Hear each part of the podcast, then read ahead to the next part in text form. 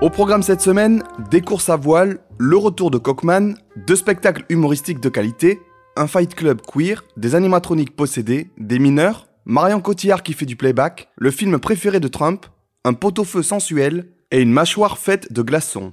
Flo de Géraldine Danon est un biopic sur Florence Artaud qui coule à pic. Dotée d'un male misogyne à souhait, l'héroïne insupportable navigue dans un milieu bof et alcoolique, où pour être un marin, il suffit d'avoir des bras et des couilles, comme le dit si bien le personnage d'Olivier de Kersozon. Le mal de mer peut vous faire vomir, mais être le fils d'un ancien président normal et d'une militante anti-japanimation aussi apparemment. Dans Nouveau Riche, disponible sur Netflix, Julien Royal tente un Tex Avery en live action où ça crie en permanence, ça n'articule pas, mais ça se bastonne sévère pour rien. C'est un stoner movie où le shit est coupé au pneu et dans lequel Nassim Lies n'arrive pas à se détacher de son rôle de Cockman.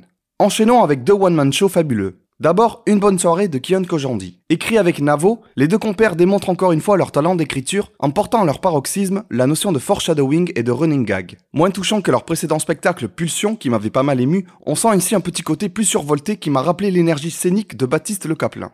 Ensuite, j'ai pu découvrir Vent de pièces à Beyrouth, l'avant-dernier spectacle de Jérémy Ferrari, le maître de l'humour noir et de l'irrévérence. Pendant deux heures montre en main, il tire à balles réelles sur la guerre, le terrorisme, les ONG, et trouve également le temps de tailler des shorts à son public. Grand susceptible s'abstenir. S'il nous donne des envies de brûler le siège social d'Action contre la faim, il aborde aussi le problème du conflit israélo-palestinien. Chose qui ne réussit pas à tout le monde à Hollywood, comme peuvent en témoigner Suzanne Sarandon ou Melissa Barrera, l'actrice principale des nouveaux Scream.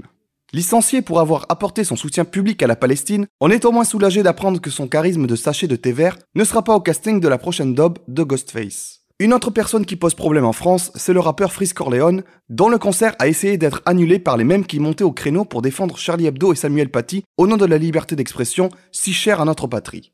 Mashallah ou Mazel Tov, on est perdu sur ce qu'il faut dire.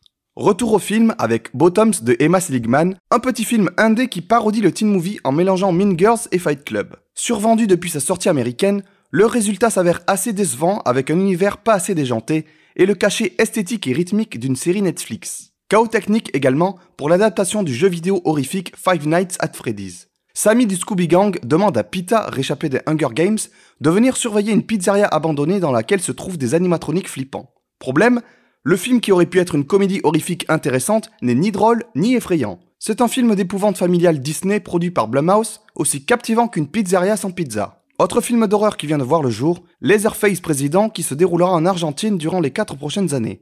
On attend déjà de voir qui en seront les victimes. Direction les mines de charbon du nord de la France avec Gueule Noire, le nouveau film de Mathieu Turi qui mélange Germinal et The Descent. C'est un film de genre qui n'est pas parfait, mais se montre généreux dans ses effets. On y trouve pêle-mêle du Alien, de la momie, du Carpenter ou du Cronenberg. Sa créature impressionnante faite en dur est à la fois sa grande force et sa faiblesse. On regrette cependant de ne pas avoir plus frissonné devant le long métrage qui ne capitalise pas assez sur la peur de l'obscurité. Après le noir, voici le bleu des larmes que l'on verse à la fin du visionnage du bouleversant Little Girl Blue de Mona H.H. Dans ce docu-fiction conceptuel, on y trouve une Marion Cotillard prise en otage par la réalisatrice pour y incarner sa mère, une femme brisée par la vie. On salue l'actrice d'avoir réussi l'exploit de jouer à la fois le meilleur et le pire rôle de 2023. Coucou Astérix. Cotillard nous rappelle que c'est une très grande actrice et qu'elle n'a pas volé son Oscar. Ce film nous parle de la transmission héréditaire et fataliste d'abus sexuels comme un rite initiatique commun aux femmes et s'impose déjà assurément comme un des meilleurs documentaires de l'année. Place au film préféré des complotistes américains, Sound of Freedom. Accompagné d'une BO épico-tragique constituée de chœurs et de violons sanglotants, on y suit Jim Caviezel, templier des temps modernes, marié à une femme pondeuse lui ayant donné une demi-douzaine de gosses. Ce père de famille patriote et chrétien part en croisade contre un réseau international de pédophiles s'échangeant des enfants comme des cartes Pokémon. Outre la récupération politique qui a fait plus de bruit que le film lui-même, nous avons droit à une leçon d'acting de la part du Jésus de Mel Gibson qui n'est toujours pas redescendu de sa croix. On regrette presque qu'il n'y ait finalement pas de reptiliens ni d'adrénochrome dans le film. À moins qu'on ne nous dise pas tout.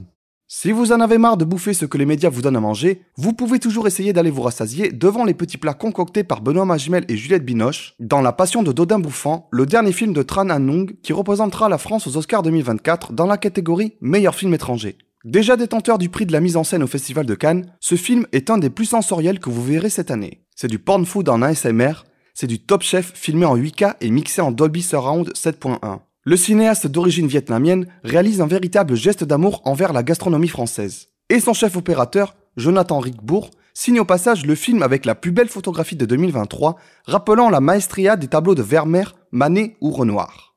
Plus tôt dans l'année, ce même directeur photo avait déjà frappé un grand coup dans le dernier film de Lucille Adzialilovic, Irwig.